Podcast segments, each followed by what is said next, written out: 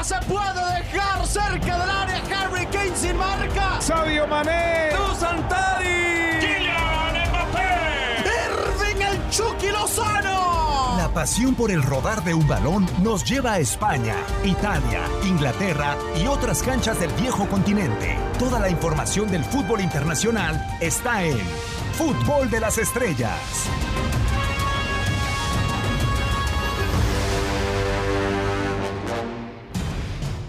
¿Cómo están? Un placer eh, saludarlos. Bienvenidos a una nueva entrega de este podcast de Fútbol de las Estrellas para que nos acompañe, para que esté bien informado respecto al panorama internacional, todo lo que sucede en las diferentes ligas. Quien les saluda en este micrófono, Diego Peña, agradeciéndoles como siempre por su interacción, por lo que nos escriben en redes sociales y por estar atentos a todos y cada uno de estos episodios. Hoy tenemos nuevo invitado, no lo había tocado en el podcast de Fútbol de las Estrellas, hasta donde recuerdo. Dani, primero, con el placer de, de, saludarte, tengo una pregunta. Hoy no tienes alguna especie de mensaje para el señor Diego Pablo Simeone solamente porque ganó o sí? No, no, no, no, no. De hecho, lo vamos a estar seguramente analizando a profundidad, pero me gustó su postura eh, luego, luego de esa victoria. ¿eh? Ya, ya, te contaré por qué. Así okay. que hoy vine bien con el suelo. La, la, segunda pregunta antes de saludar a nuestro nuevo integrante que va en relación a ello. ¿Te ha tocado un eclipse humano? Me parece, me parece que hace mucho tiempo, ¿eh? cuando era muy niño y no lo recuerdo. Y creo que hoy hay una oportunidad de eso, Diego. ¿eh? Bueno, dicen que las estrellas son eh, astros, ¿no? Importantes eh, como tal, pero tenemos hoy al astro rey, por así decirlo, en la señal de TUDN Radio en el podcast de Fútbol de las Estrellas. Javi Sol, ¿cómo andas? Un placer saludarte, presentarte y tenerte, si mal no estoy, repito, creo que por primera vez por acá, ¿no? ¿Cómo andas, Javi? ¿Qué huele? ¿Cómo están? Qué gusto acompañarlos. Pues aquí nos eclipsamos y con mucho gusto compartir eh, desde temprano, de sol a sol, con el gran Dani Nora, contigo, Diego, con toda la comunidad. Y bueno, pues ya escuchaba a varias estrellas que están nombrando, entonces creo que tenemos mucha carnita para saborearnos fútbol internacional. Estamos en un marzo que nos recuerda eh, lo que sucedió el año anterior, pero creo que ya vamos sanando, vamos avanzando y creo que el fútbol nos ha regresado la sonrisa, así que un gusto compartir con ustedes. Igualmente, Javi, lo que sí, qué, qué, bueno que lo pone sobre la, sobre la mesa, eh, Javi y Dani, porque eh, en marzo paraba el fútbol, evidentemente, pero en marzo no nos imaginábamos la caída tan estrepitosa que, que ha tenido el Liverpool, creo yo, desde lo anímico, desde las filtraciones, desde mil y un cosas, y este jueves eh, se estarán enfrentando en un duelo que uno se gastó 270 millones de euros y el otro campeón de Inglaterra. La verdad es que creo que la imaginación no nos hubiera hubiera dado como para pensar que estos dos, lejos de que sabíamos que a lo mejor la posibilidad de título iba a ser complicada, ni siquiera iban a estar inscritos o fuera de los puestos de Champions League como lo es el Chelsea, como lo es el Liverpool.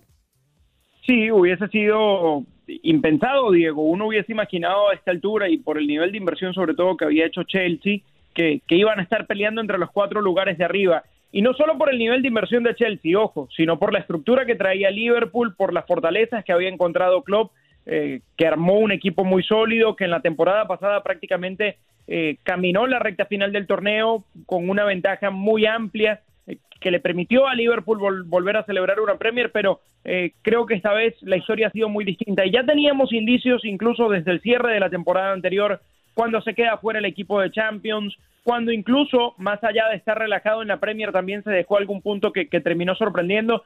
Y esos indicios fueron pues evidenciados nuevamente en el arranque de esta temporada. Y yo entiendo cómo ha afectado el tema de las bajas, sobre todo en el sector defensivo, con un Allison que ha estado intermitente, eh, desde su rendimiento cuando está en el campo hasta las lesiones y ahora atravesando por un problema personal, pues muy triste por el fallecimiento de su padre, hasta lo de Virgil van Dijk. Pero si luego sacamos eh, esos asuntos puntuales en defensa, el equipo del medio hacia adelante yo creo que se ha mantenido y, y ha tenido a, a, a, los mismos intérpretes prácticamente que lo llevaron a ser tan exitoso este ciclo de Jürgen Klopp y por eso creo que es tan alarmante, ¿no? El tridente de, de adelante se mantiene. Eh, Firmino, Mané y Salah no se han movido de allí. Eh, en el medio el equipo fue reforzado con la presencia de Thiago, eh, que creo que ha quedado a deber y, y, lo ha sentido el equipo también de alguna manera. Eh, entonces creo que más allá de las lesiones también hay mucho de la capacidad de Jürgen Klopp de poder buscarle la vuelta a esta, a esta situación que atraviesa un Liverpool que no olvidemos, en esta temporada terminó perdiendo incluso en Anfield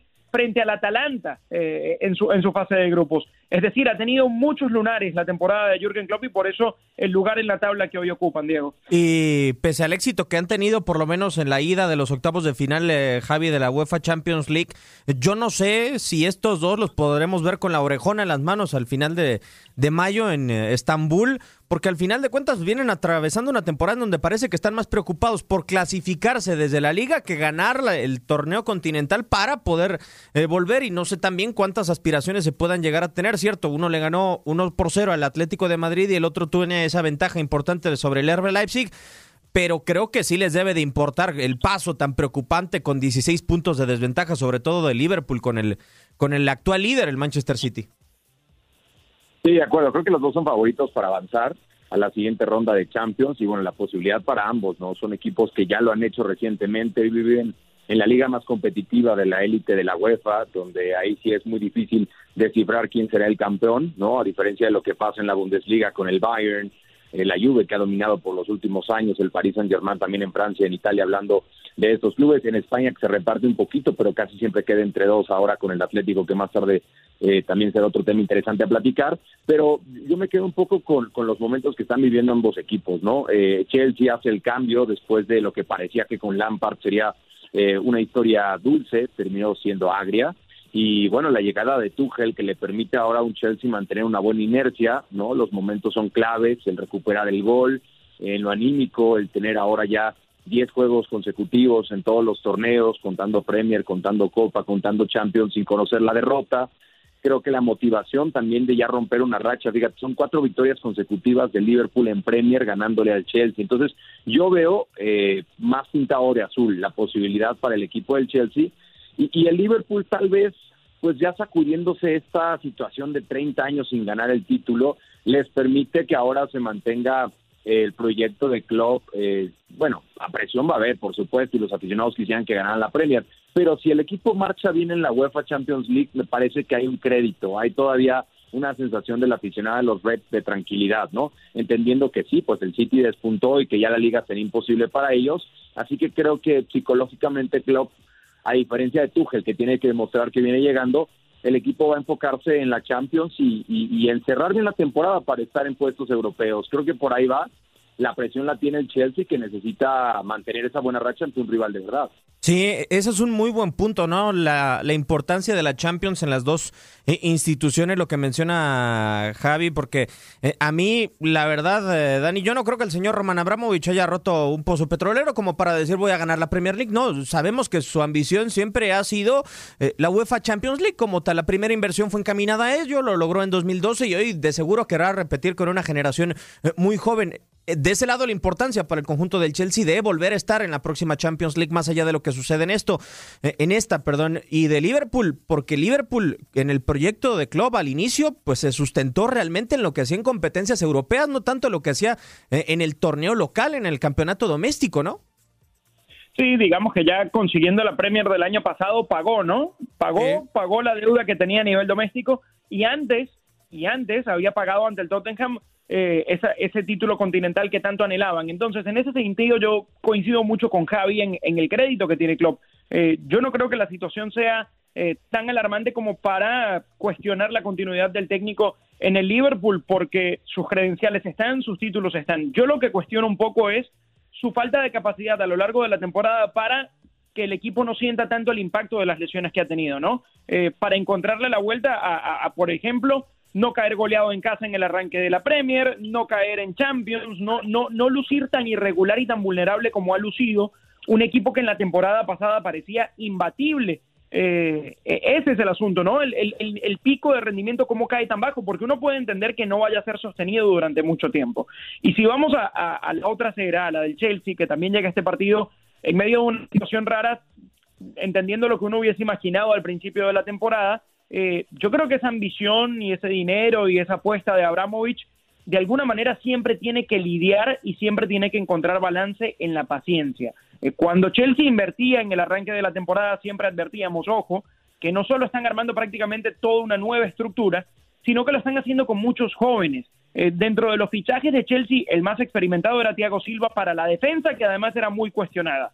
Eh, y del resto era mucha sangre nueva y que incluso eh, Caso Ziyech, caso Havertz, caso Werner, iban a tener su primera oportunidad de llegar a la Premier League, que es una liga tan exigente. Entonces, entendiendo esos asuntos, yo creo que Lampard terminó pagando todos los platos rotos precisamente por su experiencia, ¿no? Por su corta trayectoria como técnico, por su capacidad también para convencer y manejar a un grupo que no está consiguiendo resultados.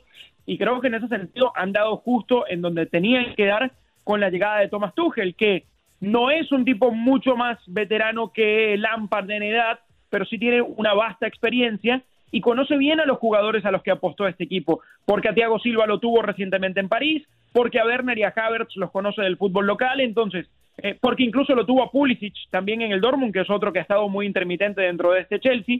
Entonces, entendiendo todos esos asuntos y, y viendo a Tuchel como un hombre más capacitado que Lampard, yo creo que de aquí en adelante lo que hay que tener es paciencia, porque eh, a las primeras de cambio Alemania ya ha demostrado resultados, en nueve partidos no ha perdido, ha recibido apenas dos goles, le ganó al Atlético el partido que nadie esperaba que ganara. Eh, y entonces, en ese sentido, creo que el futuro del Chelsea eh, es, es, prometedor con, con Tuchel como entrenador. Es, eh, es, cierto que ese resultado en contra del Atlético era importante, Javi, y además que Tuchel, si hablamos de conocer, también conoce al que fue su antecesor en el Borussia Dortmund. Al señor Jürgen Klopp, pero por si fuera poco, también ha logrado también darle la vuelta al tema defensivo, como bien lo, menciona Dan, y son apenas dos goles los que ha permitido eh, Thomas Tuchel con el conjunto del Chelsea desde que comenzó esta nueva era del alemán al frente del conjunto de Stamford Bridge. Eh, eso a mí me parece interesante, pero también debería de ser interesante que en un partido de tanta mezcla de conocimiento entre un entrenador y otro de un golpe sobre la mesa, porque se le están pasando los partidos importantes al Chelsea y no está ganando como por ejemplo no lo logró hacer en contra del Manchester United, sobre todo por Premier League. Sí, de acuerdo, con la elección de, Silva, tal vez uno de los estelares que bien señalaba Dani, que sería de los futbolistas que, que están en disposición tendrían que aparecer, ¿no? Eh, la aparición de Rudiger, de Christensen, de Aspilicueta, lo que te puede aportar también Chilwell y Hudson Odoi. Eh, por las laterales, yo creo que frenaron a un Manchester United también poderoso y eso tiene que ser positivo en cuanto al tema eh, de la defensa. Adelante Giroud es un jugador que ha ido recuperando el gol, que tiene esa confianza. Bien hablaban de esa eh, rotación. Yo quiero ver al Kai Havertz y al Timo Werner, que, que tanto nos enamoró en Bundesliga, que nos tocó transmitir tanto eh, juntos, incluso a Dani y a mí, que nos maravillábamos ¿no? de esta joya alemana que creo que todavía tiene mucho que dar, por algo aportado el gafete de capitán, incluso con Joaquín en esta nueva generación. ¿Qué decir de Timo Werner, que ha tomado la estafeta de, de Thomas Müller para ser el nuevo hombre gol? O sea, el, el arsenal que tiene el Chelsea es, es brutal.